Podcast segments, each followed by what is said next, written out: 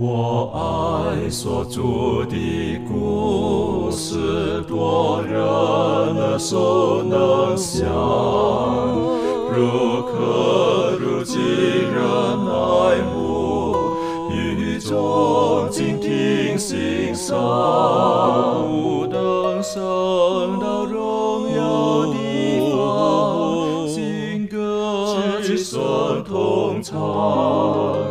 仍旧是主的故事，永远传讲不完。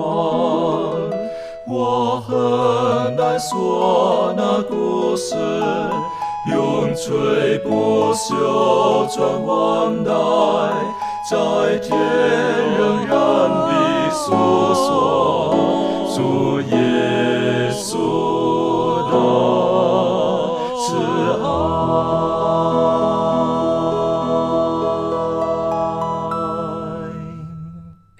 欢迎来到安息学，跟我们一起领受来自天上的福气。那开始的时候，邀请您一起打开《圣经·马太福音》第十一章二十八到三十节。凡劳苦担重担的人，可以到我这里来，我就使你们得安息。我心里柔和谦卑，你们当负我的恶，学我的样式，这样你们心里就必得享安息。因为我的恶是容易的，我的担子是轻省的。今天我们就要研究耶稣基督所给我们美好的应许。在进入今天学习之前，我们一起低头，我们去满足为我们做开始的祷告。我们一起祷告，慈悲我们天上父，我们感谢主啊！我们一起来到主你的面前来研究主你的话语。我们看到天父你这么的爱我们，你知道我们的软弱，也知道我们的需要。就我们愿意一到主你面前来的时候，主啊，你就把你一切的美好都赐给我们。今天我们一起要来研究啊圣经的时候，祈求天父你亲自与我们同在，开启我们心灵的眼睛，让我们能够看见天父你对我们啊所说的话，让我们从啊中来领受主你要给我们的一切。主啊，谢谢你，我们愿将一切的时间摆上，求天父亲自保守看顾我们。这是我们祷告，乃是奉靠主耶稣基督的圣名而祈求，阿门。在我们刚才所读的这个经文，马太福音第十一章第二十八节，耶稣说：“凡劳苦担重担的人，可以到我这里来，我就使你们得安息。”呃，这个是我们很熟悉的一个经文。那这句话到底耶稣基督为什么会说这句话？怎么样可以真正得到这句话美好的呃承诺跟应许呢？我们可不可以请妙容带我们一起来看这一段？好，我就先从他的这个背景稍微讲一下。呃，从这个马太福音第十一章呢，其实呢，它是我们在了解到马太福音十一章这个二十到二十八节之前，我们要先了解一下马太福音第十一章他在讲什么。第十一章呢，它背景其实就是讲到施洗约翰被下在监里面，然后他已经快要死了，然后施洗约翰呢，他就呃。派遣施洗约翰自己的门徒来问耶稣说：“你到底是谁？”啊，就是说你是我们所期待的那位弥赛亚吗？啊，就是他在呃长久的被关了，然后结果他可能也产生了一些疑惑，然后耶稣呢就告诉他的施洗约翰门徒说：“把我所做的事情去告诉施洗约翰。”啊，然后所以接着之后呢，耶稣就开始讲到这个呃施洗约翰啊，从有。凡妇人所生的，没有一个兴起来大过施洗约翰的。这是第，这是在十一章十一节讲到说，这个没有一个呃一个人呢啊是大过施洗约翰的原因，就是因为施洗约翰呢，他是来在耶稣基督前面来铺平主的道，来修直他的路的人啊。所以呢，耶稣说，你们听到这个施洗约翰在旷野讲道的时候啊，你们很好奇，所以你们都到旷野去看。那你们到底是怀着什么样的心去看的？你是想要去看穿这个呃细软衣服的人吗？还是说呢，你是要看究竟你们是为什么要去看？只是因为好奇心吗？只是因为看热闹心，所以你们去看这件事情吗？哦，然后呢，他就告诉他们说，这个时代是一个很邪恶的时代。这是上帝，这是耶稣说的。他说呢，呃呃。我用什么比喻这个时代呢？这是在第十一章马太福音十一章十六节。他说：“我可用什么比这世代呢？好像孩童坐在街市上招呼同伴说：‘我们向你们吹笛，你们不跳舞；我们向你们举哀，你们不捶胸。’约翰来了，也不吃也不喝，人就说他是被鬼附着的人；人子来了，也吃也喝，人又说他是贪食好酒的人，是税吏和罪人的朋友。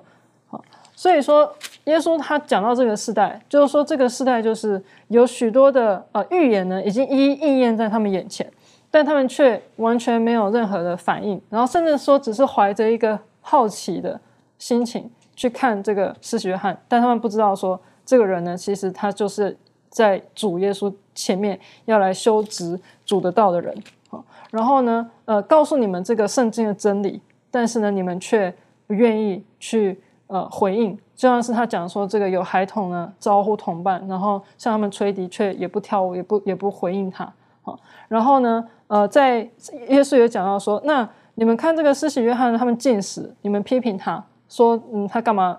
这么这么做，然后讲到说，哎，人子来，就是耶稣基督来，弥赛亚来的时候，你又嫌他吃太多，就是像一个非常不好去啊，中文有时候会说很难搞啦的一个时代，做什么都不对。哼的的一个的一群人，然后所以后面呢，耶稣他就用非常严厉的方式啊去批评他们，好，讲到说加百农啊，你已经升到天上，将来必坠落阴间，因为在你那里所行的异能，若行在所多玛，还可以存到今日。好但我告诉你们，当审判的日子，所多玛所受的比你还容易受。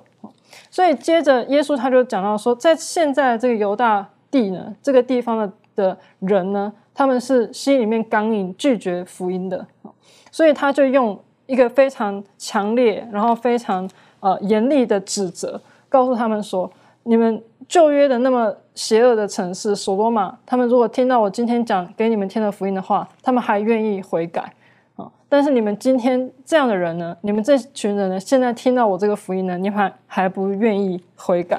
好，然后呃，耶稣呢，他就讲到说呢，他就讲到说，他能够将这个安息呢赐给他们的原因，是因为呢，一切所有的都是父交付我的，除了父，没有人知道子。这是在马太福音的十一章二十七节。好，然后后面呢，他才说，我心里柔和谦卑，你们当负我的恶，学我的样式。你们心就必得享安息。好哦，第二十八节就是凡劳苦担重担的人，可以到我这里来，就使你们得安息。好，所以呢，他就是从这个十一章啊，我们可以看见说，就是耶稣呢，他是先从指责开始的啊，然后到这个第二十八节，他就变成是一个转折，就是让他们知道说，你们要怎么样啊，可以呃，可以，就是我把我你们的错误告诉你们了。然后你们现，我把我的权柄告诉你们，然后我告诉你们，现在你们要怎么改变你们这样这样一个被指责的状态呢？就是你们要来寻求我，然后你们就可以得到安息。因为耶稣他知道说，他告诉他们说，他自己呢，他有神性，然后他跟天父呢是合一的。那这个地方呢，有一个很重要的地方，就是讲到说呢，他要求呢，这群人呢要来来到这个耶稣的面前。好，来呢，呃，他这个地方呢，有一种呃，要放弃我们对自己的掌控权啊，要放弃那种我们认为依靠耶稣就是一种软弱的表现的那种心态啊，然后必须要降服啊，将一切呢全部都献上给他，然后是才能够度过这种呃，才能够就是呃得到上帝的赦免，然后但是呢，往往呢是最困难的部地方。因为我们没有办法拯救自己，虽然说我们在这个理智上，我们常常会知道这件事情，但我们在心态上，我们常常没有办法愿意去降服呃自己，将自己陷在耶稣的面前。所以说，我们在来到耶稣面前这件事情，往往是我们所做不到的地方。但是这个就是跟我们的自由意志的运用有关联啊。然后怀斯姆在他的《邪恶的泉源》第五章献祭啊，他是这样子说的，呃，在最后一个部最后一段。他说：“你若正当运用意志，可以使人生起基本的改变，将心智服从基督，就是与最大的能力相连。这能力远胜天地间一切执政者、掌权者的权势。你必获得从天上来的能力，使你屹立不动。这样，你就可以因为时时刻刻的归顺上帝，而能过一种新的生活，就是信心的生活。所以这边就是做了一个很好的总结，就是说什么叫做安息。”就是时时刻刻的归顺上帝，过一种新的生活，就是信心的生活。但这必须呢，用正当的运用意志的方式才可以得到。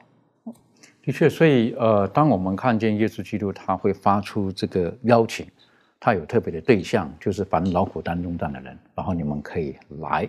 那很谢谢刚刚妙容带我们一起复习这个有一些的背景，在这个地方，为什么耶稣会讲这个？的确，当时有一些人，他们他们在社会当中，他们可能受到了一些的很不公平的对待，尤其他们也许觉得这是受压迫的一群，也只在寻找人生方向找不到出路的一群，甚至像约翰的门徒跟从了约翰之后，没想到他们的夫子居然被下到监里面，这种不公平的事情。可另外一方面呢，又看到耶稣基督行了许许多的神迹奇事异能的时候。他们内心当中疑惑了。其实很多时候，疑惑不信，其实也就是我们心里面的一种的负担，心里面就会有一种负担在这个里面。好，为什么？因因为我们不晓得该怎么办。那那种的焦躁等等，实际上就是一些压力，压力就是一些的负担。但耶稣基督他却说：“来，来到我这里，我可以使你们得到安息。”那实际上，有的时候我们我们可能会有每一个人不同的一些担子在里面。有的人可能今天面临就在这个时候面临的可能是他经济的压力，那是他的一个负担很沉重，压不过来的。有的人可能面临的是学校的课业的压力，就是太多课了，好，然后他不晓得该怎么办，作业做不完等等的。有的人可能是面临他整个人生方向的一个抉择，他不晓得该怎么办，亦或是他他已经投出了很多很多的求职信，可是没有个地方要他工作等等，这种东西都会成为我们。生命当中、生活当中的那种担子，好，那我们如何才可以真正的在基督里面可以得到这种的平静安息呢？这方面，利伦有没有什么呃个人的看法或可以分享的？嗯，那就我个人的经验，我觉得要交托一件事给一个人，你必须要对他有一个很大的一个信任，表示你们之间的关系其实是。是不是只是我知道你的名字，你知道名字，而是非常就是非常熟悉的，你才会愿意把你觉得很重要的事情交给他。那其实我觉得，呃，我们要如何学习交托？把我们的担子交托给耶稣，其实就是我们跟他之间的这个关系是很重要的。对，所以我觉得透过就是可能过去的这些经历来说，我知道当我跟耶稣基督的这个关系很亲密的时候，我就知道说你会把你所担忧的事情交给他，然后因为你知道你信任他，他会为你就是呃为你。做最好的这个安排，然后你只要相信他的这个计划，去跟着他的呃旨意行走的时候，你就会知道说，可能有些事情你当下没有办法去理解，可是呢，你会知道说，哦，这个事情的发展的这个结果，你会知道是他的旨意的，然后你的心里呢就会很很踏实，你会觉得很平安，甚至是会你会觉得。是很喜乐的，所以呢，其实上帝就告诉我们说，当我们只要我们，呃，我觉得只要当我们有这样子的这个关系，有这个信任的话，我相信，当我们愿意来到他面前的时候，然后向他寻求，他会帮助我们，然后会提供给我们，不仅不只是我们所需要的，甚至可能会加倍的赐给我们，呃，让我们有更多的这个精力去去完成这些事情。是，然后呢，这些。单子呢，可能你没有办法去呃去负担的，他会帮助我们，然后他会为我们去完成这样子的呃事情。所以等于说，如果说我们真的要学会把我们内心当中的一切的心事、负担等等，要交托给人的时候，我们跟这个对象的关系，还有还有还有我们对他的认识等等，是很重要的。有一些话我们不会轻易对别人讲，为什么？因为我们认识这个人，他是一个这个我们称为叫做广播电台，啊，告诉他全世界都知道了，这个话不要跟他讲。但有一些人，我们就可以很放心的把我们内心深处的事情跟他分享，甚至包括我们的担子等等的。其实有的时候，今天有很多的人，他们实际上就是缺少了一个可以投诉的对象而已。有的人可能真的不缺钱，不缺什么，可是他希望有人可以明白他。但是我觉得，呃，圣经当中耶稣基督。说出了这个应许的时候，他是凡是这个呃劳苦担重担的人，可以到我这里来。我就觉得这个是一个很很美好的应许。为什么？因为他他说到他会让我们得到安息。接下去我们看看第二十九节的时候呢，我们也就看到了经文当中提到了，是不是你们当负我的恶？哈，这个说到这个呃这个负这个恶的时候呢，我是觉得是一个。呃蛮好的学习。为什么呢？不晓得今天可能年轻人不晓得，或者说没有在农村生活过的，可能就不晓得什么叫饿了，好，也没看过那个东西，哈，那个 y o k 实际上呢，就是当一这个不论是牛或者是驴或者是马吧，牛跟马哈，往往他们在田里面，如果是他们耕地，亦或是他们要拉车的时候，哈，在他们的这个脖子这个地方呢，就会就会有一个，有的是木做的，有的是竹做的等等的，有一个。一个东西可以让他透过这个东西放在他的身上，他可以去负荷更重的一些的这个呃工作，好，那个是一个恶这样子。那这个恶呢，呃，在我所接触过的哈，这恶一般来讲呢，大概因为我我在学生时代的时候呢，有机会我们的学校呢是有有有农田的哈，那那个时候呢，那个年代了哈。这个我们呢还没有很高级的这种的现在的这种耕耘机啊或什么，所以我们在田里面如果要翻土的时候，我们就是用牛，好，然后呢就赶着那个牛，是不是？然后扶着这个犁，是不是？赶着那个牛，然后什么？然后他就拉着这个，那在前面呢大概就是一头牛而已。当然还记得，呃，当以利亚要呼召这个以利沙的时候，以利沙在做什么？他正在耕地。是不是？然后在他前面的牛呢是怎么样？是一对的，两个两个一起的。好，所以当讲的恶的时候呢，那我有见过了哈啊，原来是一个就一个木头，两个的形状的哈。然后呢是两个动物可以一起的。那我喜欢这个从从这个角度去思考耶稣基督他所讲的，你们当负我的恶。好，为什么？因为他说我的恶是容易的。好，我的恶是容易的。就是为什么呢？Easy，你晓得，当这个两个动物一起的时候，哈，如果你跟另外一个动物在一起，可是这个旁边的动物比你强壮五倍，那你跟他同负一个恶，你觉得如何？哎，轻松很多了，对不对？是不是？因为他力量大嘛，是不是？所以耶稣就是他说，是不是？你们当负我的恶，就是我的为什么？因为我的恶是是呃是很容易的，等于说你只要跟我同行并行，我。经历过的一切，你要经历过的，其实我已经经历过了，所以我们一起走，我的恶是很容易的。我是觉得从这个角度思考的时候，当我看着那个图画，然后思考的时候，我就觉得，哎，当然，我希望跟耶稣基督是同负一恶。为什么？因为他已经走过了，而且他比我强壮多了，所以，所以我很喜欢跟他在一起。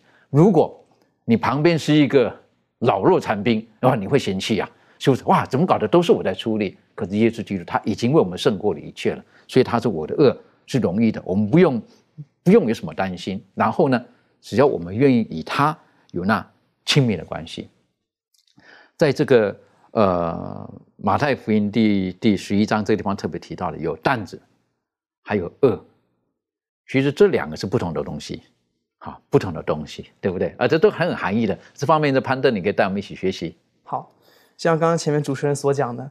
这个耶稣所讲的说“当负我的恶”，其实这本身是一个很有画面感的一个东西。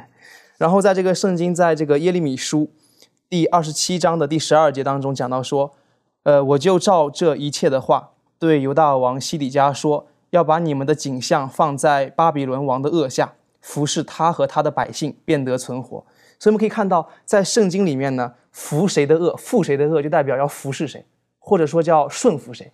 所以这边讲到说，耶稣说你们当负我的恶，意思就是有一个强调，就是说你们要顺服我，要顺服耶稣基督的一个教导。那么这个恶呢，跟重担有什么关系呢？好像很多时候就是按照这个马太福音十一章这边所讲的，好像就是说一个有背有重担的人呢，他需要到耶稣面前来，要把重担卸下，然后换上耶稣的担子。那终于，那这个重担跟耶稣的恶究竟有什么样的一个区别？为什么要去换它？其实我个人认为。呃，有特别明显的一个区别在什么地方呢？在这个马太福音十一章三十节，圣经说：“因为我的恶是容易的，我的担子是轻省的。”其实原文讲的更加清楚一点，就是说我的担子是轻的，意思就是说耶稣的担子是轻担。所以从这一点可以看出重担跟耶稣的恶有什么样的一个区别？因为耶稣的恶是轻担，重担是重担，轻担是轻担，这是明显是两个不一样的东西。那但是有些时候呢，我们会会发现轻担会变成重担。为什么这么讲呢？因为如果我们看清淡的这个眼光不对的话呢，这个轻淡也会变成重担。尤其是当我们用律法的角度来看待这一切的时候，比如说在这个加拉太书，加拉太书五章一节，圣经说：“基督释放了我们，叫我们得以自由，为要站立的，所以要站立得稳，不要再被奴仆的恶辖制。”加拉太书的这样一个整个的这样一个历史背景，就是当时保罗帮助建立了这个加拉太教会之后呢，保罗走了，但是可能保罗前脚刚走，后面没过多久呢，就有一群这个律法主义的人。也有可能是犹太人了，这个具体不清楚是谁。但他们呢，就来到这个加拉太教会，去散播一些这个，呃，一些可以说是律法主义的一些道理，然后让他们强迫他们去遵守这个割礼呀，然后跟他们说这个保罗的话不可信啊，像大概这样一系列的东西。然后保罗就听到之后就很生气嘛，就就就在这个责备他们，责备他们之后呢，那个保罗就说说基督明明已经释放了我们，并且让我们得自由了，为什么你还要再回到原本的这个状态里面去？所以你会发现。他专门是这个在加拉太书里面这样的一个焦点就在于律法嘛，对于律法的一个看法，或者或者说是对于律法的一个守法，怎么去守律法。那么正常情况，耶稣把律法给我们的时候是让帮助我们得以自由的。也就是说，耶稣把律法给我们的时候，他的目的是，就是律法对于我们来说是一个清淡。但是呢，很多时候我们看律法看错了，我们或者说守律法守错了，那耶稣给我们的这个轻担，我们就把它变成了一个重担，甚至是一个奴仆的恶。我们本来是。在这个加太书里面，我们讲到，我们上帝把我们当儿子来看待，但是我们自己把自己变成了奴隶。所以最主要的原因是因为对律法的看法不同。那么律法跟救赎究竟有怎样的关系呢？当然，我们也相信一点，就是说我们并非靠律法称义。在这个加太书五章第四节讲到说，你们这要靠律法称义的，是与基督隔绝，从恩典中坠落了，讲得很非常的这个清楚。所以我们可以看到，绝对不是靠律法成义。那那究竟有没有守律法的必要？当然是有的。为什么呢？耶稣只是告诉我们说不要去负奴仆的恶，但他没有说让我们不要负恶，而是要去负耶稣的恶。所以他不是让我们不要负恶，要负恶，但是不要负奴仆的恶。那这个负耶稣的恶，意思就是要顺服耶稣的话语嘛？律法就是上帝的话嘛？那我们一定要去服从上帝的律法。那怎么去服从？我们要意识到，就是说我们不是靠律法得救，但是呢，一个得救的人绝对有需要，有这样的一个义务去守好律法。所以这也是上帝在约里面给我们一给我们指定的一个救赎的一个方式。那当我们提到这个呃马太福音的这个讲到这个重担的时候，好，那很谢谢刚刚潘登讲的这个担子有的是重的，有的是轻的，好，当然我们要说这个你担子如何如何觉得是重，如何觉得是轻，可能也要看这个人体质，哈，也有可能你要看你的呃所使用的这个挑起这个担子的这个工具是什么，好，也都有关系的，好，那。耶稣基督他说：“我的担子是容易的，好，我的担子是容易的。那当然，耶稣基督如果他愿意跟我们跳的时候，我们会觉得那是一个很美好的一种的，呃，很美好的一种的祝福。但是刚才呢，这个潘登特别提醒我们的，从律法的角度来思考的时候，我们会不会觉得律法是一个辖制我们的一个恶？我们很不喜欢想要挣脱它的，还是说我们会像大卫一样，是不是？我何等爱慕你的律法？”为什么？因为这个律法，你不觉得它是个枷锁？而律法虽然在人看来可能是有个框框等等的，可是有人觉得那是个限制。但是大卫他觉得那是一个美好的保护。看你从哪个角度去看这个。那我是觉得，因为透过这个我们对于律法正确的认识，以至于我们的人生可以更加的有力量去面对我们无法面对的一切的困难，无法面对的一些的重担，无法面对的压力。为什么？因为圣经当中，透过上帝的律法，给我们很多美好的一切的应许。我们晓得律法的总纲就是爱。如果爱变成了我们生命当中一种的负担、压力的时候，其实那是很痛苦的，不快乐的。但是爱不是这样子。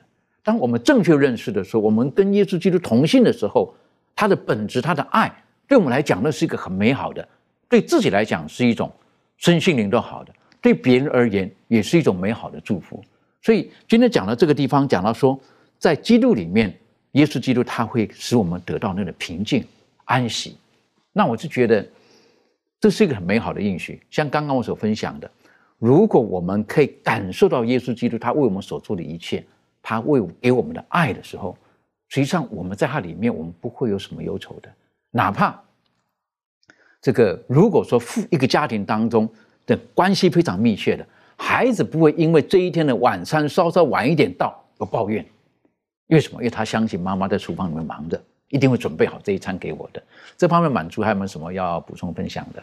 好，我们常常因为啊生活中所遇到的一些事情啊，或者是我们啊所必须要担负的一些责任呢，然后呢，可能跟跟我们想象的，或者是跟我们的能力有呃所差别的时候呢，而引起这种就是感觉到痛苦啊，会觉得不舒服。但是呢，我们呃看到这个耶稣他教导我们，就是说，即使呢我们在生活当中，在啊，面对人事物是在我们的服饰当中呢，我们可能有面对一些反对的声音啊，或者是遇到一些冷淡的态度啊，或者是面对一些就是人家弃绝你不不不采纳你一些意见的时候呢，我们仍然是要啊继续向前行，然后呢继续去爱。那从呃今天的这个呃十一章。马太福音十一章二十八节这当中呢，从耶稣的身上，我看到就是学到的功课，就是说，第一个呢，我们要有这种感恩的心。好，当我们面对这个困难的时候呢，我们看到耶稣他啊，在这个困难当中，他仍然是感恩的。他相信这个传福音的果效呢，啊，不是在他自己，而是在这个天父的这个手中。那一切都是上帝的这个美意。那第二个呢，就是说要确认这个身份，就是说这个感恩呢，它是从信而来的。那耶稣他知道他自己的这个身份，他明白呢，他一切都是这个父哦所交托他去做的。那一切所有的呢，都是他在圣经当中讲说，一切所有的都是我父交付我的，除了父，没有人知道子。除了子和子所愿意指示的，没有人知道父。那我们呢，要对上帝也要有这样子的一个认识。好，那耶稣他一切都是以得着父的这种肯定为满足。好，他能够笑看这个困难的境况，啊，不因为这个人的言语。啊，就照单全收。那第三个就是说柔和谦卑。那我们看到，嗯，柔和谦卑呢，是呃耶稣基督他的生命，也是他在生活当中呃一个生活的模式，一个处事的原则，以至于他在面对这种苦难或者是这个困苦的时候呢，他能够啊从嘴巴当中发出这种感谢啊跟赞美的这个声音。那也因为这个耶稣的谦卑呢，他就能够顺服这个上帝的旨意，那完全的跟从主。所以呢，如果我们愿意为上帝而忍。忍受一切啊这些代价的时候呢，我们知道一切有上帝啊为我做主啊，我愿意为上帝放下一切的时候呢，我们就能够顺服上帝。那当我们看到耶稣他这样一个榜样的时候呢，就会使得我们自己啊在面对一些呃困难啊挫折的情况当中呢，仍然可以在啊这个透过这个马太福音第十一章二十八节的这个经文呢，得到一个真正的安慰。那并且呢，我们也可以在啊主里面真的就像这边讲的，到我这边来，你可以得到那种安息。好，那然后呢，我们就可以啊，在这个安息当中呢，再继续的呃，重新再出发。所以，当呃，我们看到在四福音书当中，这么多人跟从耶稣基督，实际上，特别是那些身体有疾病、内心当中有压力的人，他们到耶稣那边就得到了医治，得到了释放，或者我们换另外一个词汇来形容，就是他们到耶稣基督那个地方，他们就得到了他们所寻求的那种安。平安安息，那我是觉得这个是一个非常美好的经验。但是今天虽然好像我们不是像当年哈，可以就这样看到耶稣基督，可是同样的，他这个应许还是一样丰丰满满的给我们。只要我们愿意握住他的应许，他还是可以把真正的平安赐给我们每一位。那在马太福音的第十一章这个地方呢，也提到耶稣基督，他说到他的心里是柔和谦卑。呃，当我们想到说能够负恶，能够挑重担，好，我们看体型，看这个呢肌肉发展的如何？为什么？因为我们觉得是很强壮的人，他才能做这个事情。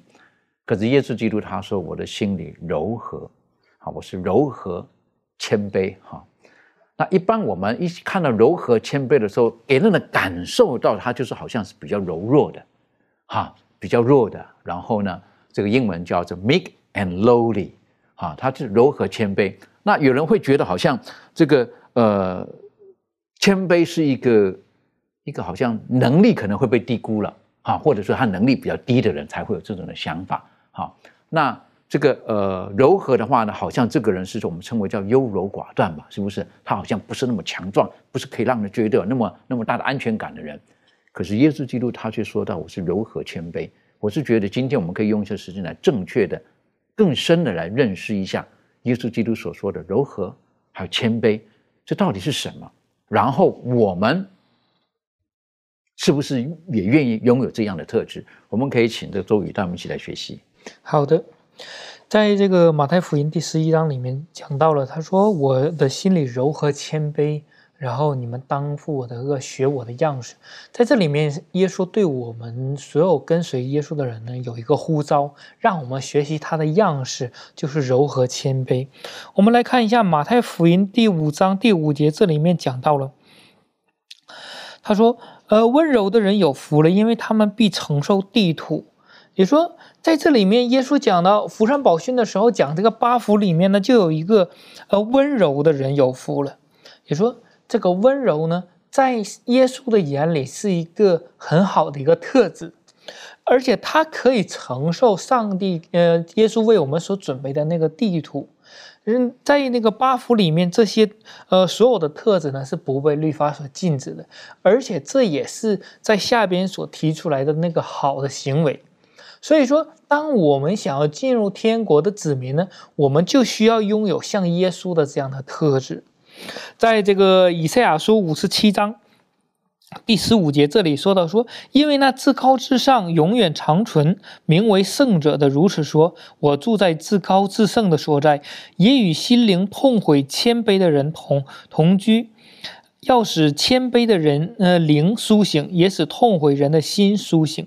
这里告诉我们说，上帝他会与我们同在。当我们在耶稣面前谦卑的时候，这个不代表。我们是很低下的，是被上帝所重看的，因为上帝的灵要与我们同在。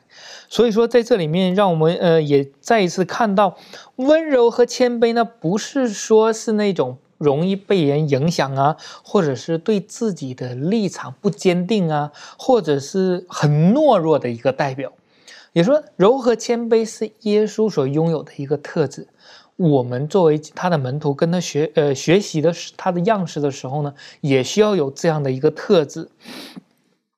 所以说，耶稣呢，在这个世界上，他经常会避免不了与一些人对抗，因为有很多人会挑耶稣的把柄。那么，耶稣要与他们对与这样的问题会做出一些回应。但是每一次的时候呢，耶稣总是以温柔的呃温言柔语来回答他们，即使在被钉十字架的时候。呃，为向上帝祈求，告诉呃，希望上帝不要呃嗯那个恶待他们，他们所做的他们不晓得，让上帝赦免他们。所以说，嗯，耶稣不论在哪一个时刻，他都是将他的温柔和谦卑的这一面体现出来。所以说，这个是我们应当学习的一个样式。有人呢将这个摩西和耶稣做了一个对比，他说。旧约时代，呃的摩西呢，就是代表耶稣一样，因为他将摩西的一生和耶稣的一生做了对比，好多地方是很相像的。例如，呃，耶稣呢，在这个呃一个山上讲了那个福山宝训，那么摩西呢，就在西乃山上从上帝那里得到了一个信息。那个耶稣呢，行了很多的神迹，使很多人吃饱，然后使人得医治。摩西呢，去祈求上帝的恩典的时候，他就使磐石出，使磐石出水，降下马拿，呃，然后也呃举起铜蛇，医治了好多人。然后，呃，所以说在很多的地方，这个摩西和这个耶稣是很相像的，因为同同时在这个呃呃摩西五经当中有这样一句话，他说摩西呃为人极其谦和，所以说摩西他有很多的特质和耶稣是很相像的。所以说，但但是呢，耶稣的谦卑和温柔呢，显然是超过摩西的。但是还有一个最重要的一点呢，耶稣比摩西更超越的一点是，耶摩西在有一次发生那个有人发怨言的时候，摩西祈求上帝说：“我愿意借着我的死来，呃，换换换他们的生命。”但是摩西是一个罪人，但是没有办法做到这样。耶稣呢，他。愿意牺牲自己的生命，作为一个拯救者，代替我们付上那个赎价。耶稣的献上呢，使我们可以有机会，呃，重新回天家，过一个无罪的生活。所以说，我们每个人都需要耶，呃，耶稣为我们死，替我们死。呃，我们需要这位救主，也需要他为我们代求。所以说，呃，在这里面就让我们看到了耶稣的特质是很需要。在这个彼得前书三章第四节。彼得前书的第三章第四节，这里面讲到，他说：“只要以里面长存，呃，存着长久、温柔、安静的心为装饰，这在上帝面前是极其宝贵的。所以说，耶稣的这个温柔和谦卑这个特质是极其宝贵的。在这里面也再一次的呼召我们，让我们学习耶稣的样式的时候，也拥要拥有耶稣的这两个特质。的确，哈，这个呃，温柔、谦卑、柔和、谦卑。嗯，我是觉得这是一个心境，也是一种的态度啊。我们喜欢跟温柔的人在一起，但温柔并不代表柔弱。哈，有的人觉得是这个细皮嫩肉的文弱书生哈，他温柔不一定啊。但是你看到有的那种高大的汉子，可能他内心当中是很温柔的，很温柔的。那谦卑也是一样的。耶稣基督他的这两个特质，我是觉得是是很。呃，怎么讲啊？是很美好的。特别什么人会很喜欢呃柔和、温和、meek，哈，然后呃又谦卑的人呢？哈，呃，你晓得有病的人，哈，有病有些人有病的人，他很需要安静，他很怕吵。那我们也期待来来帮助我们的人呢，是呃叫什么呢？是是很温柔的人，很细心的人。不是很粗暴的这种的护理人员，哈，一般来讲都很好的。可是有的时候我们一不小心经验过了不好的这种感受的时候呢，我们就会害怕。耶稣基督他说：“我心里柔和谦卑。”那我就记得这个呃，以前去看这个呃牙科医生的时候啊，有的牙科医生呢，你一给他看的时候呢，你会很放松、很舒服。啊，为什么？因为因为他的那个动作啦等等，他会告诉你，好，那个不分男女。可是有的牙科医生哈，我经历过的就是，哦，那感觉到不晓得可不可以用粗暴来形容啊？哈，他觉得没有什么，所以他就哇就很厉害弄那样子啊，他就觉得忍耐一下，忍耐一下就好，忍耐一下就好了啊，那种感受啊，当下对不对？觉得不是很舒服。我们知道他还为我们好，他是要治疗我们，帮助我们，可是当下的感受不舒服，啊，感受不舒服，所以以后呢？我就换一个医生了，好，为什么？我知道你对我好，可是你用的方式不一定是我所喜欢的。而耶稣基督呢，呃，他为我们好，而且他用的方式，基本上来讲都是我们喜欢的，是不是？这里讲我柔和谦卑，你们可以靠近我。所以，耶稣基督在洁净圣殿的时候，他把那些人做买卖的赶出去之后，然后那些受伤的人，他们就愿意来到圣殿当中去。为什么？因为他们体验到耶稣基督的柔和。谦卑，啊，当然，今天还提到了一个哈，这个呃，他说我的恶是容易的，好，英文叫 easy，好，那实在原文呢，它有不同的一些的分享哈。为什么在这里要提到这个是容易的？难道恶有比较难的吗？比较困难的吗？为什么会讲的是他的我的恶是容易的？啊，这方面妙容有没有什么可以分享的？好，因为呢，这边耶稣讲到说，你们要学我的样式，哈。所以呢，其实呢，这个就跟这个学这个耶稣的样式去遵守上帝的律法呢，其实是有关系的。所以听到这个律法，像刚刚也有讲到说，听到律法就觉得好像是一个辖制人的，好像是一个让我们没有办法得到自由的这种感觉。然后所以说听到这个恶这个词呢，当然就会觉得是一个重担，那不是一个喜乐的事情。但是呢，这边耶稣讲到说，我的恶是容易的。容易呢，在这个原文里面呢，还可以被翻译成是好的、愉快啊、有用啊，或者是仁慈。哈，所以如果我们去仔细看一下这个，不管是在新约或旧约，我先讲一下旧约好了哈。我现在这边就以旧约作为例子，讲到这个律法的时候呢，呃，我们看见，好，在这个诗人啊，在诗篇里面啊。在第二篇，呃，第一篇就是这样说。第一篇第二节说：“唯喜爱耶和华的律法，昼夜思想，这人变为有福。”所以就是讲到说呢，那个喜爱耶和华的律法的人，然后呃，昼夜呢整天思想着他的人呢，遵行他的人呢，是可以得到福气的。好，然后更不要讲这个诗诗篇一九篇，他整篇都是在讲说，这个诗人啊，写诗篇一九篇，这篇呢是全圣经里面最长的一章。然后他用非常多的篇幅去描述律法的美善，还有这个诗人呢他自己如何在遵守上帝律法之中得到喜乐跟得到了福气。好，在这个诗篇九十四篇呢十二节也是这样说，他说：“耶和华，你所管教用律法所教训的人是有福的。”好，所以呃，我们知道就是说律法对这个接受耶稣成为个人救主，或是对于这些忠心于上帝的人来说呢是好的，并且遵守这个律法呢就可以得到福气啊，并且是一个愉快的事情啊。所以耶稣说呢，呃，十一呃，十一章三十节，他说：“我的恶是容易的，我的担子是轻省的。”啊，圣经里面甚至有讲说，这个律法呢，并不是难守的，它并不是上帝呢故意要刁难我们，然后叫我们去遵守这样的一个律法。就让我想到说，哈，呃，因为这个讲到这个恶，讲到这个辖制啊，或者等等啊，其实呢，就会想到说呢，呃呃，一个是耶稣基督的恶嘛，另外一个就是奴仆的恶。就让我想到说，在这个以色列人呢，他们呃出埃及记里面，然后讲到说呢，他们作为一个奴隶，然后那时候他们其实是被法老所辖制。可后来在他们离开了出了埃及之后呢，他们得到了上帝的律法，在出埃及记二十章啊，得到上帝的律法。然后但是之后我们就看见他们开始埋怨，嗯，但是我仔细想一下，他们的埋怨其实没有道理嗯，因为呢，上帝给他们律法并。不会像是法老那样子的，叫他们做奴隶的，昼夜不得休息的，甚至被逼迫要杀掉他们的儿子的那样的一个困难的一个状况。但是呢，他们却反而去思想、去怀念过去这个奴仆的恶的这种生活。嗯所以这个是非常奇怪的事情。所以说，其实呢，人呢，就是。就是这边有提到一个问题，说就有一些人呢，对这个律法本身完全漠不关心，或者说是在知道这个律法之后呢，反而呢，就会觉得说这个律法呢，比这个呃世界上的一些世俗的事情还要更加困难去遵守。那遇到这样的人，我们要怎么样的去说服他们？但这样的一个情况，就仿佛是以色列人他们一样，所以他们去怀念这个奴仆的辖制，而不去感谢赞美。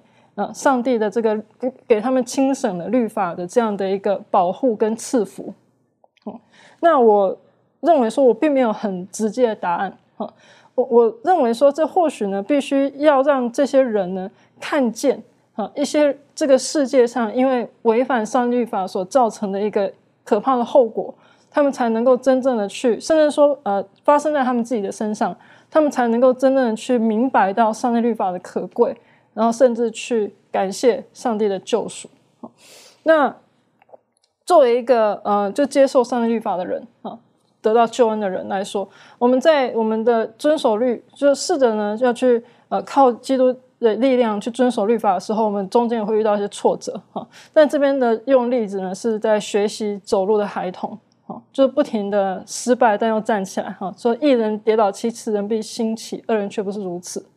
所以说，作为艺人呢，就接受耶稣的恩典的艺人，其实呢，就是必须要跌倒七次，仍然兴起，仍然继续的去寻求上帝的救恩，然后还有上帝的饶恕，然后到最后呢，仍然可以继续站起来，然后在这个与上帝呢同行。所以，呃，当讲到这个恶，我的。这个恶是容易的，哈，嗯，我还是回到以前中学时代，哈，是不是？我们学校呢，这个，呃，这个有牛，哈，有牛车，哈，然后那个因为老师给我们讲这个例子的，哈，老师讲，我觉得那是第一次听见这个单子啦、恶啦等等的，然后呢，呃，他特别提到那个恶的那一部分的时候呢，你知道，第一次这个呃小牛它要学习的时候，你要把那个放在它身上，它是抗拒的。啊，你让他偷东西，他是抗拒，但是要要训练，那个训练，为什么？那是个过程。如果你这样放着呢，你这个牛并不能成就什么事情。但是当你把这恶放在他身上的时候，他可能不舒服。可是他要知道，如果说没有这个恶，他没有办法拉起那个车子。如果你应用绳子么绑在他身上，他拉不动的，他拉不动是很痛苦的。可是当你适当的把这恶放在他正确的位置的时候，他很轻易的可以把数百公斤的东西，他就拉动了。所以呢，恶对他来讲，很像是个重的东西，但是因为他有这个恶，他可以挑起他没有办法挑起的东西。哎呀，我看明白哦，这是恶是好的哈。等一下讲的担子哈，一样的。你知道我们那个在学校的时候啊，我们要要挑肥呀，好要挑肥去教我们的菜呀。那你晓得？学校那个时候要挑肥，我们这个男孩子比较大一点哈，就要被派去要挑肥。而挑肥的时候呢，你晓我们会为了那个扁担哈，那个担子啊，不要讲，就是那个担子，有时候我们会会在那里有所争争执。为什么？因为想跑去哎，奇怪了，要挑肥还要跑去跑那么快做什么？因为我们要挑一个最好用的扁担。啊，你可以拿到那个木头，不是竹子的那个扁担，正规的扁担。哎呀，这个今天下午你就是祝福了。啊，为什么？因为同样跳起来，你可以跳得很轻松，是不是？可是如果你只是拿到一根那个锄头的木头柄的时候，哈，哎呀，痛的要命啊！你晓得，同样的重量，痛的要命啊！可是是个标准的扁担的时候啊，哎，你好像不觉得这个压力啊？为什么？它有点弹性啊！你走的是随着那节奏的时候，会觉得很轻松啊！好，那我就觉得，哎，这个也是啊！哈，耶稣基督他用当时人所明白的一些东西告诉他们，是不是？有的时候你觉得扁担几斤？啊，扁担大概一个木扁担的话呢，如果说以公斤来讲的话呢，可能大概三公斤、四公斤吧，三公斤、四公斤。可是这个三四公斤可以让你挑起。五六十公斤，而且很轻松。生命是艰难的，但是只要跟耶稣在一起，这些艰难就忽然就很轻松了。其实没有那么困难。好，潘德有没有什么在补充分享的？好，呃，又来到了这个加拉太书五章一节，刚刚前面也稍微讲到一些，我们再稍微做一定的这个研究。在加拉太书五章一节讲到说，基督释放了我们，叫我们得以自由，所以要站立得稳，不要再被奴仆的恶所辖制。这边特别强调了这个自由。事实上，在这个问题当中，就是说到这个自由跟奴仆的恶，就是在做更细一步的这个划分。首先，我们我们需要知道一件事，就是首先是要知道“自由”这个词它本身究竟意味着什么。自由是随心所欲吗？我记得听知道，记得之前听到过一个学者讲过，他说，对于一个人来说，随心所欲是疯狂；那对于一个民族来说，随心所欲是灭亡。也就是说，如果真的是自由就是随心所欲的话，我认为这样的自由是很可怕的。所以自由绝对不是随心所欲。咱们中国呃华人的这个老祖宗孔子嘛，他也说过很多话。他说那个五十有五志志于学，三十而立，四十而不惑，呃五十而知天命，六十而耳顺，然后到七十的时候就从心所欲。然后后面又加了一句话不逾矩，就是不超过不逾越那个规矩。意思就是说他发现自己学了一生，结果到七十岁的时候最顶峰的时候，发现自己才自由了。所以这个自由其实是一个很高级的词汇，而且这个自由是在规矩里面的自由，超过这个规矩，这个自由不叫自由，这个自由叫害人。所以，呃，那基督的自由是什么样的一个自由呢？在这个加拉太书的这个，呃，第五章的第十六节跟第十七节，圣经说：“我说你们当顺着圣灵而行，就不放纵肉体的情欲了，因为情欲和圣灵相争，圣灵和情欲相争，这两个是彼此相敌，使你们不能做，不能做所愿意。”做的，所以我们会发现，当我们想要去，呃，可能大家都有过类似一些经历了。刚刚成为基督徒的时候，想要去做一些善事的时候，你会发现到一些一些不好的习惯在缠累着你，你可能没有办法做自己真正想做的事情。这一点在这个罗马书的第七章的最后一段讲的特别特别的清楚。保罗的保罗在这边讲到一个很负面的一个场景，就是说到这个灵与肉的交战啊。就是他感觉就是在这个第十五第十七章第十五节当中所说的，他说：“因为我所做的我自己不明白，我所愿意的我并不做，我所恨恶的我倒去做。”这个是人性所缠累的一个东西。如果有这个情欲，有这个肉体的这个欲望一直缠累着我们的话，我们不可能真正的达到自由。因为这样的有拥有这样的一个性状的我们的话呢，我们所看的东西、所做的一些事情，包括所思想的，都不是那种，呃，都不是都是那种带有着罪性的一种被罪性影响的那种思想。这种思想不是真正客观的，也不是真正自由的。所以这个时候呢，我们讲到就是说，如何能够自由呢？其实又回到加拉太书五章第十六节，讲到说，你们当顺着圣灵而行，就不放纵肉体的情欲了。所以，如何能够得到基督徒的自由？如何能够得到基督所要给我们的这个自由？就是要顺着圣灵而行。而顺着圣灵而行，就跟这个奴仆的恶彻底分开了。因为在这个加太书五章第三节当中，他讲到说，圣灵圣经说，你们既靠圣灵入门，如今还靠肉肉身成全吗？你们是这样的无知吗？所以什么是靠肉身成全？就是律法的行为。在加太书当中，很多次保罗在批评这个那个律法的行为。其实他不是在批评律法，他是在批评律法的行为，而且最主要是批评“行为”这个词。他在后面就开始把这个律法行为把律法抛开了，一直在就是在指责“行为”这个词本身。为什么呢？因为行为是肉身所做的。如果你真要靠行为得胜的话，就是要靠肉身得胜。那靠肉肉身得胜是不可能的。为什么呢？因为这个时候呢，你根本不是自由的。你必须要靠顺着圣灵而行才能够自由，所以你记着，你既靠着圣圣，你既靠着圣灵入门成为一个自由人的话，之后你你就必须要一直顺着圣灵，一直去做一个自由人，不能够再回到原本那种被肉体辖制的这样一个生活当中。这个时候的我们才是自由的，才真正远离了律法的恶，这个奴仆的恶。说这个奴仆的恶是顺着我们自己的情欲、我们的欲望，等于说是被魔鬼操控的。但如果我们愿意把自己放在圣灵当中，然后圣灵会带领我们经过更美好的人生的一些的经历等等的。呃，我记得摩西有一次有一个经验，哈，因为他非常的忙碌，然后呢，他岳父看见了，看见之后呢，就觉得说，呃，这样子不对，是不是？他觉得摩西这么沉重的担子，需要有人去跟他一起去分享啊，等等的。那这一段呢，我就觉得是不是可以请这个周宇哈，从摩西的这个经历当中，然后让我们联想一下耶稣基督他所说到的这个担子，哈，如何去分担这个担子。好的，我们来看一下这个出埃及记第十八章十三节到第二呃二十二节，在这里面呢，也说摩西每天都是坐着审判的百姓，然后百姓呢从早到晚都是站在摩西的左右，然后摩西的岳父就看见了这样的事呢，就感觉呃他的这个女婿是非常累的。也说，呃，因为一些小事，他都要去处理这些事情的时候，他整天从早到晚是没有其他的时间可以做呃其他的事情的。所以这个叶特罗呢，就将了一个管理的体系给了这个他的女婿，就说让他设立十夫长、百夫长、千夫长这样的一个体系。嗯，当我们仔细去看的时候，他们都是好像每个人管的人不是很多。呃，也说十副长管十个人，百副长管十个人，然后千副长管十个人，这样，呃，管的人不是很多，但是就可以将这些所有的事情能处理得很好。所以说，这个行政架构呢，就帮助了这个摩西呢。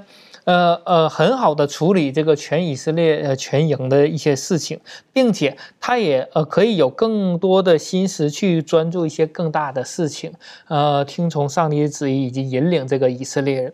所以说，在这里面，呃，耶稣也告诉我们，他的担子是轻省的，就像呃上帝给这个摩西的这个工作一样，上帝给摩西的工作。是带领以色列人走，但并不是让他全天都是忙碌的。他希望他是轻省的，所以说借着他的岳父的一个建议，使他的担子就变得轻省。今天耶稣也是一样，他将轻省的担子给我们，是要让我们和耶稣一起来承担这个担子，并不是让我们走在前边，我们呃带着很重的担子往前走的。只要我们和耶稣一起呃担当这个呃负这个恶的时候，那么我们的担子呢就是轻省的。我想要请问一下妙容哈，这个在加拉太书第六章第二节这里说到，你们个人的重担要互相的担当。如此就完全了基督的律法。嗯，对这节经文你有什么看法？好，这些经文呢，其实是从呃加拉太书第六章第一节开始。他说：“弟兄们，若人偶然被过犯所胜，你们属灵的人就当用温柔的心把他挽回过来，又当自己小心，恐怕也被引诱。”第二节，你们个人的重担要互相担当，如此就完全了基督的律法。所以他是先讲到说，如果说有人呢，呃，不小心被这个过犯所胜，在这个时候呢，你们就要用温柔的心把他呃挽回过来哈。我们要记得说，耶稣呢，在马太福音十一章二十九节呢，啊，耶稣说自己是柔和谦卑啊。那刚刚也有进行许多的讨论，那这个就是用温柔的心呢，去感化对方。然后让对方呢可以愿意呢挽可以被挽回，好，那互相担当就是一种互相帮助的意思，好，那这个担子呢，呃，希腊文呢也可以说是很重很重的东西或石头，就想到说哈。像是有时候女生啊，东西可能没有那么像男生那么多肌肉，就比较拿不起来。那这个时候，就男生呢就可能会去帮助啊，或者说力气比较大的同学们就可以去进行帮忙。所以这就是互相担当哈，彼此的重担。如果说我们仔细去想一下的话，我们那个生活之中啊，有时候会有一些困难啊，不管是心灵上的，或者说是经济上啊。这个实际上的这个问题，那如果说如果有人呢，在弟兄姐妹之间呢，可以互相帮助去担负这个这个困难，然后或然后并且呢，在呃失足的时候呢，然后有人愿意用温柔的心进行劝导，然后并且呢，呃让人呢有悔改的机会，那这就会让这个。团契呢，彼此之间可以更加紧密，然后呢，也会让那个我们的弟兄姐妹之间彼此更加和谐。好，所以呢，我们知道说呢，这个温柔的彼此分担这个重担呢，是上帝呢给教会的使命。好，然后并且呢，也是这个我们作为一个基督徒应该去做的。好。嗯，上上上圣经里面也是这样讲，说你如果不饶恕别人的过犯的话，上帝也不会饶恕你的过犯。所以这种在这个上帝的爱之中的这个合一呢，其实就是呃愿意去接受他人的这个软弱，哈，承认也承认自己的软弱，然后互相彼此呢担负对方的重担。我我个人你在分享的时候，我个人脑海里面有个画面哈，我们。呃，我们耶稣基督，保罗他是形容说教会哈，我们在基督里，我们都是一个身体，基督是头，我们都是身体。好，那如果说哈，偶尔被过犯所胜了，哈，是代表什么意思呢？就是不小心我工作的时候哈，我工作的不小心了，我的手指被敲到了，你晓得就被敲到了，很痛，是不是？那在这个时候，我的左手被敲到了呢，我的右手会怎么样？很生气的跟着来打吗？我想不会。对不对？已经很痛了嘛，是不是？我会怎么样？哎呀，哎呀，护着他，温柔的，对不对？护着他。如果我们是同一个身体，我觉得我们的我们会彼此担当，我们会愿意彼此担当。但是当我们不同身体的时候，我们体会不到。所以这里提到的，我们如果这么做的时候，就完全的律法。好，我是觉得这是很美好的一个，对我们来讲是很美好的提醒。与耶稣基督在一起的时候，他会用很温柔的态度来帮助我们。最后。